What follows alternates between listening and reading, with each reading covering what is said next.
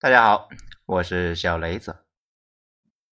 最后一个清凉的夏天，文章来自于微信公众号“着实新维度”，作者罗马主义，写于二零二二年八月二十五日。呸！我估计啊，所有人看到这个标题呢，都恨不得啐我一口。这天气也算清凉？你也太没心没肺了一点吧！咱们承认天气呢确实很热，甚至呢可能是前所未有的热。毕竟我有一位朋友呢，据说是成都市脸皮最厚的一位，现在呢居然也被晒伤了。可见这热浪的威力呢，真是史无前例。但是呢，我想问你一个问题：如果这是我们能够度过最后一个清凉的夏天，你会有什么感想呢？哎，打住！不要来忽悠大家！哎，我估计呢，有一些激情的小伙伴呢，已经意识到我是不是企图通过危言耸听来蹭流量的呢？以前呢，如果我看到类似的标题，其实呢，我也会有一样的想法。但是最近呢，在寻找素材的时候，无意中读到了浙江师范大学王俊金先生的论文《历史时期气候变迁与中国战争关系的研究》。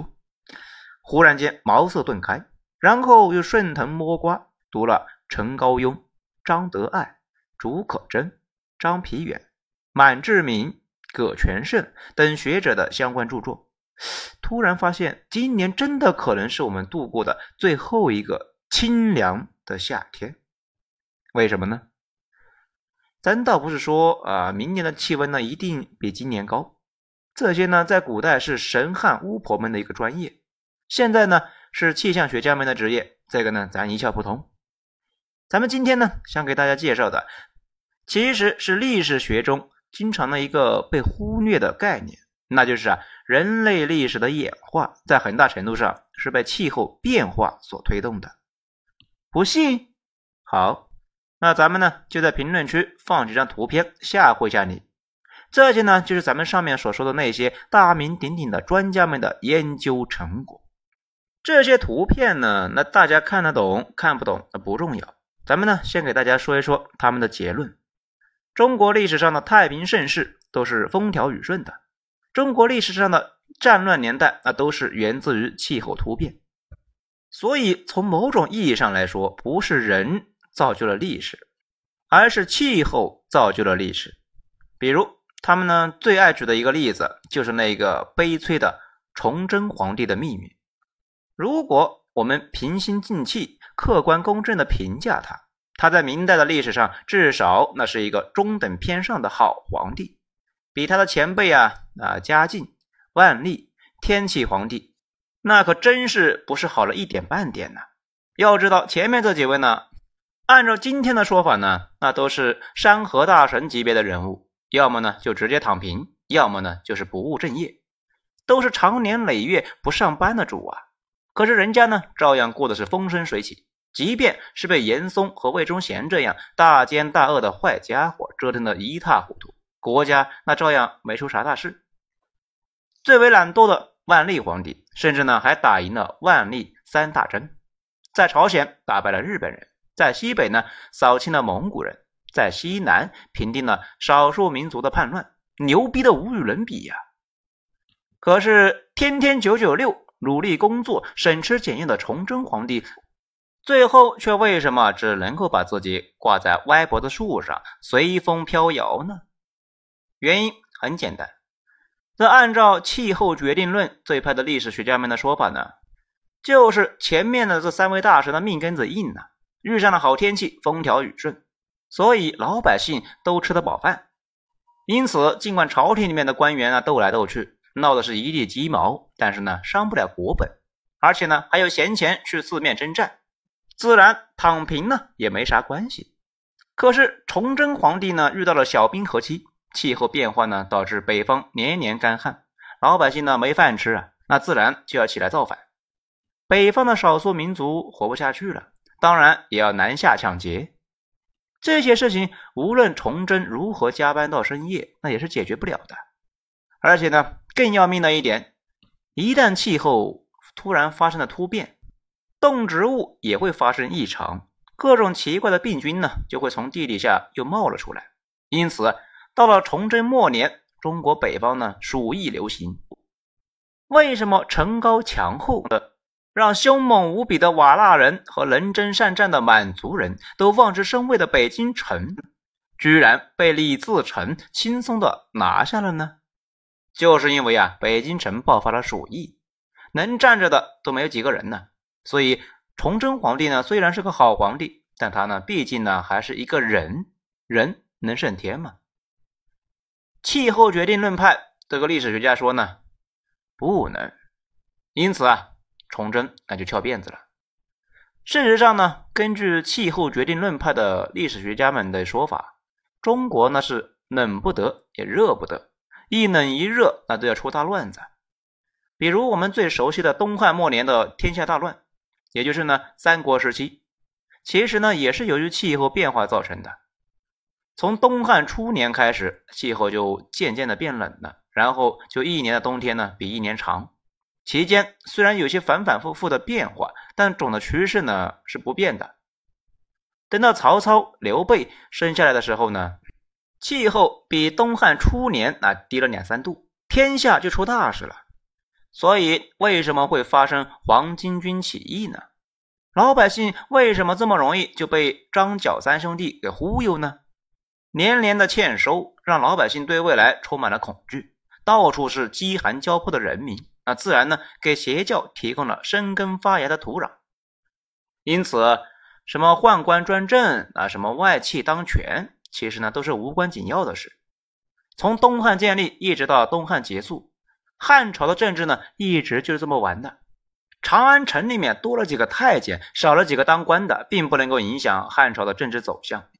但是连续几个干旱和水灾，就可以要了汉朝的命。天气变冷不行，天气变热也不行。据说呢，吐蕃和女真人的崛起啊，就是因为天气变热了。导致这两个地方的生产力提高，改变了国家之间的力量军事。所以，为什么唐初藏民呢也风光了一把呢？而且是历史上唯一的一次呢？就是因为啊，历史学家发现这段时间呢，青海和西藏的树长得特别的好，年轮特别的宽，证明这段时间呢，他们的天气特别给力啊，粮食产量特别高，因此让他们人口激增，兵强马壮。一度攻到了长安城下，让强盛的大唐也对他们呢是敬畏三分。那后来他们为什么又衰落了呢？因为天气啊又回归正常了，那里呢又变成了苦寒之地，鸟不生蛋，人烟又回归了稀少，所以自然那就没戏可唱了。不仅仅中国如此，则按照气候决定论派的历史学家们的说法呢，全世界也无例外。从东汉初期开始的降温，那其实呢是全球性的。因此，中国发生了五胡之乱的时候，西欧的蛮族人也进攻了罗马，中国损失百分之八十的人口，那欧洲呢也损失了百分之八十的人口。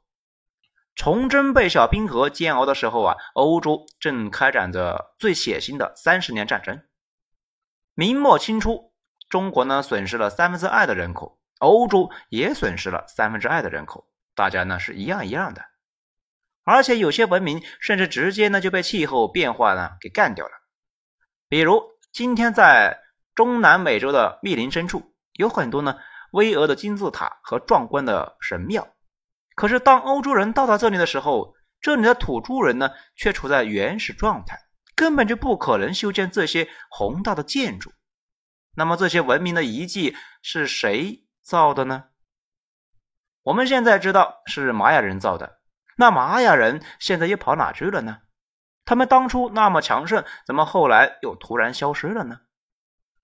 按照这一派历史学家的说法呢，当北半球出现降温，折磨着欧亚大陆的时候，中南美洲的密林里面呢，却变成了温带气候，雨林急剧的退化，露出了大片的耕地，因此啊，让。采集为生的玛雅人迅速就进入了农耕时代，自然他们就会发展出了相对应的文明。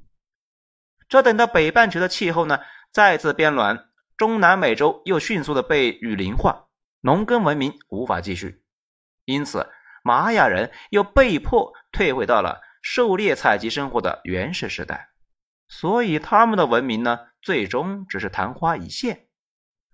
据说玛雅人的末日观念，很可能呢，就是因为他们观察到了这种周而复始的气候变化所造成的一个环境巨变，在这个基础上形成的。只是呢，他们没想到，二零一二年不是世界末日。他们的世界末日提前了几百年到来。事实上，在各种历史研究中，最接近科学的一种呢，就是气候决定论派。为什么呢？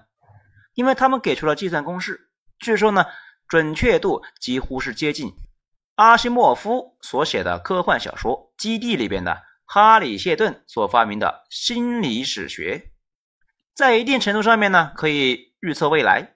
咱们呢？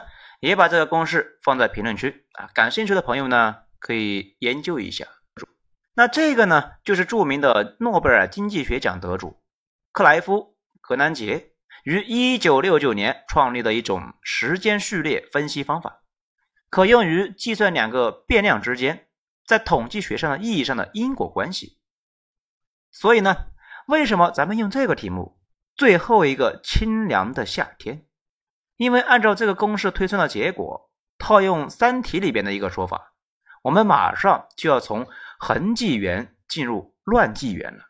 因此，大家随时要做好脱水的准备。假如全球气候变暖是真实的，那么随之而来的粮食危机、经济危机、政治和经济中心的转移，那都是不可避免发生的。这将是大量的冲突和战争的起源。真正的苦日子。还在后边。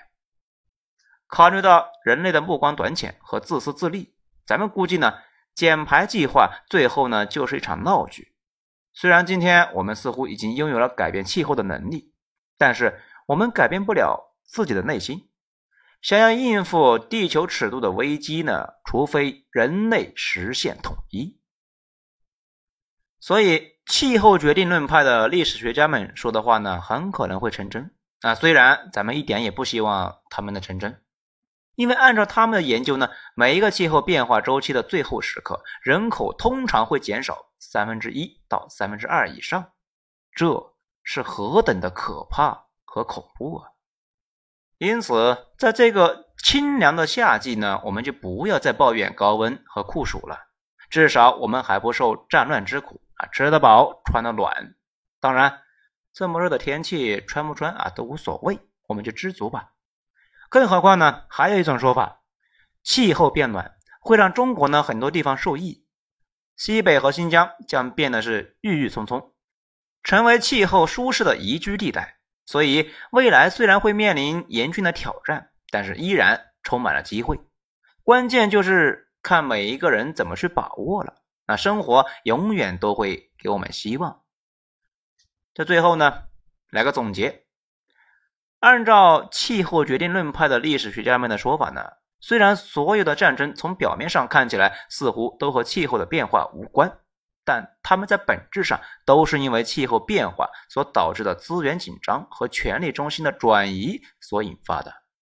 因此，气候变化是人类一切社会矛盾的放大器。我们呢，只不过是一群自以为是的木偶。被大自然用天气呢这根无形的线牵着起舞。好，辛苦大家收听了。喜欢的话呢，给本专辑点一个五星评价啊，不是在评论区点五星评价，谢谢。我是小雷子，咱们精彩下章说。